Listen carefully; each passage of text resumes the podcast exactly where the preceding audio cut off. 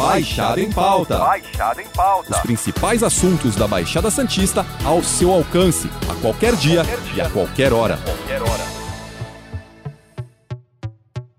A receita certa para prevenir a Covid-19 todo mundo conhece: máscara, distanciamento, vacina. Mas persiste o mito de que o tratamento precoce tem eficácia contra a doença. A ciência já decretou: não funciona. Os efeitos colaterais dos remédios do chamado kit Covid podem estar levando pacientes para a fila de transplantes. Em São Paulo, três morreram. É impressionante, mas está acontecendo sim, é verdade, viu? O aumento no uso dos medicamentos do chamado kit Covid pode causar complicações no fígado de pacientes com Covid e também de pessoas que estavam saudáveis até tomar os remédios. Olha, só no Hospital das Clínicas aqui de São Paulo foram oito casos em três meses. O tratamento precoce contra a Covid-19 não é recomendado pela Organização Mundial da Saúde e nem tem comprovação científica de qualquer tipo de eficácia. Mesmo assim, o kit Covid, composto por ivermectina, hidroxidocloroquina e azitromicina, tem pulado das prateleiras para as cestas de compras de milhares de moradores da Baixada Santista. A procura é tanta que uma farmácia em Santos tem feito promoções para que o consumidor leve até três caixas de uma vez.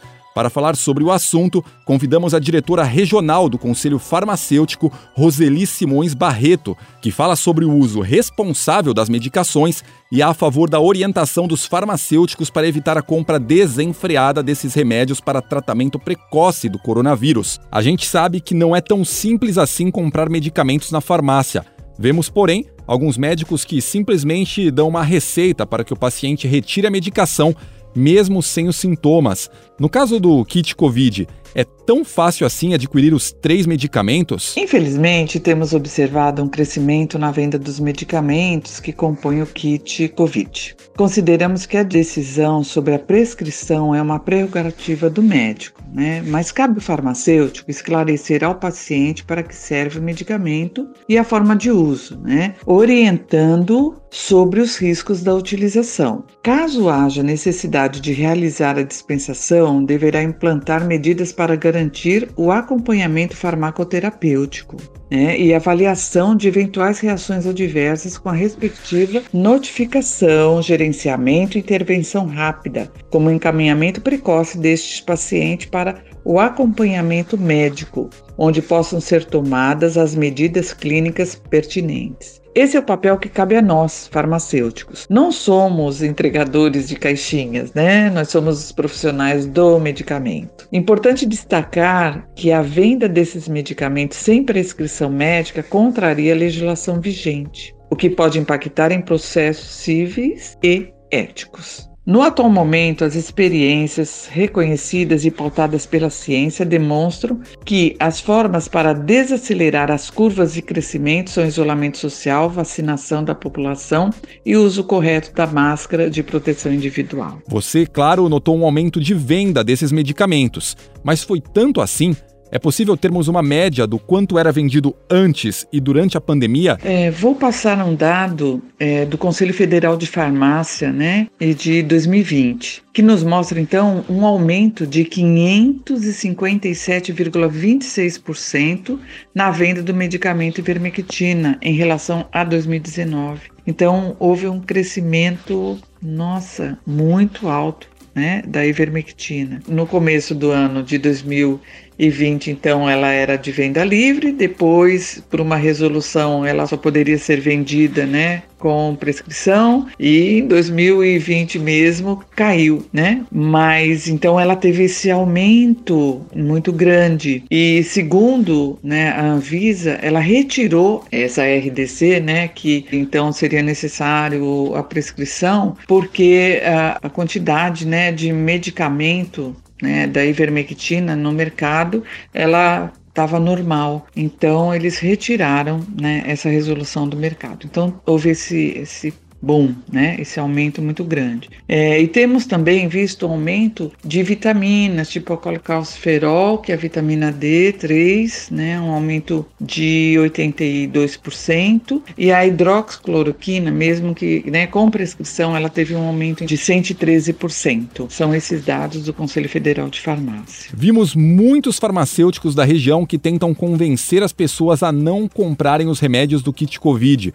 Alguns chegaram a ser desrespeitados pelos clientes. É papel de vocês convencer o cliente de que não é recomendado fazer automedicação? Isso acontece mesmo, né? De alguns pacientes, às vezes, até agredir o, farmacêutico, mas é, a gente acaba entendendo, né, a, em que condição que esse paciente chega à farmácia. Então, tem pacientes que não têm o um entendimento do risco da automedicação.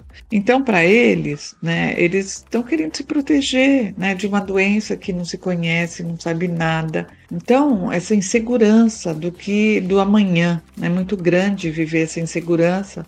Muitas pessoas precisam trabalhar, sair de casa, né? Outras não conseguem é, trabalho, enfim, né? Tá um dilema muito grande, né? Uma tristeza muito grande. Tem pacientes que não entendem, né, o risco da automedicação. Então, para se protegerem, eles, né, e com influência também das fake news, né? Então, escutam muita coisa e, e acabam recorrendo à farmácia para a compra de kit COVID, né, quando se tem a prescrição, ou mesmo de outros medicamentos. Como nós né, já, já falamos também, algum, né, a vitamina, que nós demos exemplo da D3, mas tem outras vitaminas também que acabam é, comprando os complexos vitamínicos, né, acreditando que eles estarão protegidos né, contra a doença e, e, acaba então se expondo, né? Então o risco acaba sendo maior porque acabam se expondo achando que estão protegidos. Infelizmente é uma situação triste. Né? Mas a gente, a gente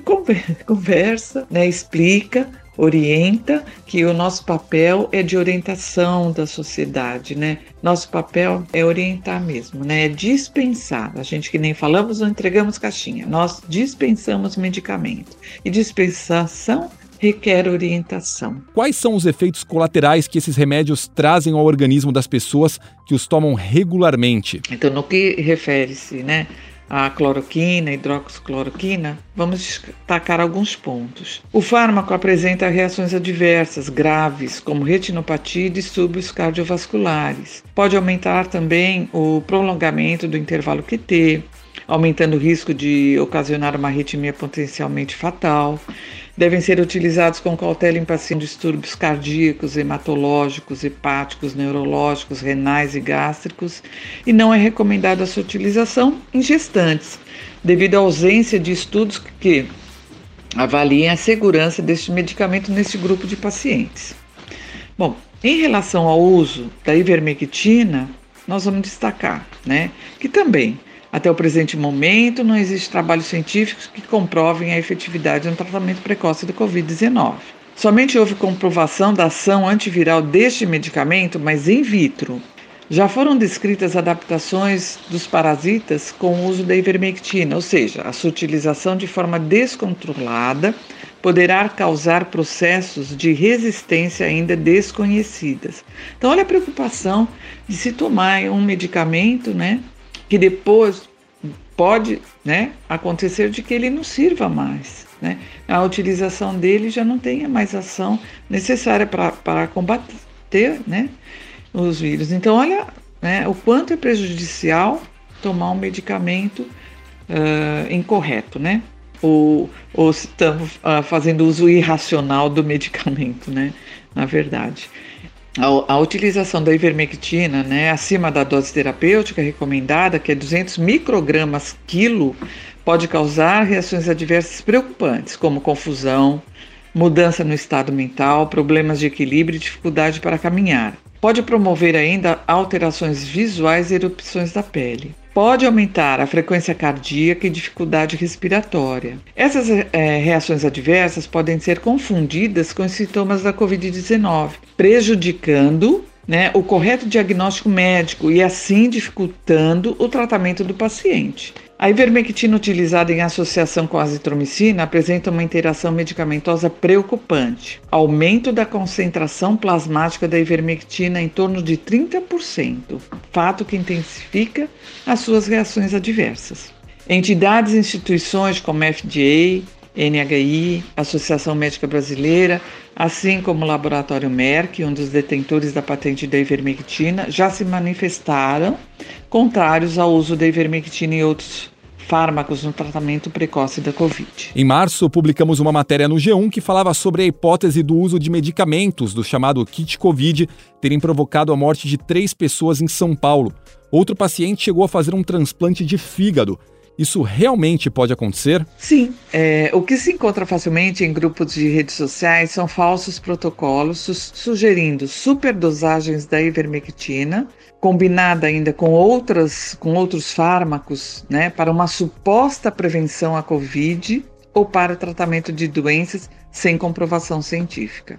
A diferença entre veneno e remédio é a dose. Todos eles têm toxicidade. Medicamentos devem ser recomendados desde que haja real necessidade e verificando risco e benefício, regulando a dosagem a ser administrada. As lesões no fígado. Casos de lesões podem aumentar. Uma coisa é tomar a ivermectina sozinha, como já é conhecida, né? Outra coisa é tomar de forma exagerada, ainda mais se for combinada com outros remédios, com outros medicamentos. Isso pode desencadear a hepatite medicamentosa, que é uma inflamação no fígado. A, a maioria dos casos é leve, né, e regride com a suspensão né, da medicação. Mas pode haver casos graves também. Roseli, para finalizar, o que você recomenda para as pessoas que buscam as farmácias visando esse tratamento precoce? Quando o paciente chega à farmácia, eu acredito que ele deva solicitar o atendimento farmacêutico,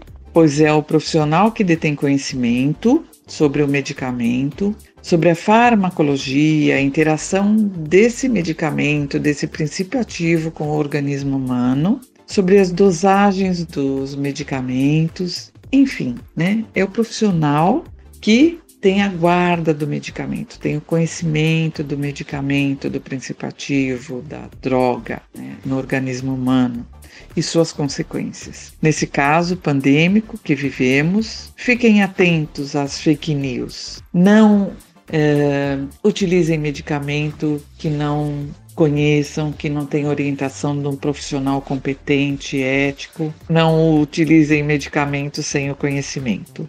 E usem as máscaras corretamente, mais uma vez falando aqui para finalizar a minha fala. Façam o distanciamento. Eu sei que às vezes é difícil esse distanciamento quando nós estamos uh, num, numa condução, num ônibus, uh, enfim.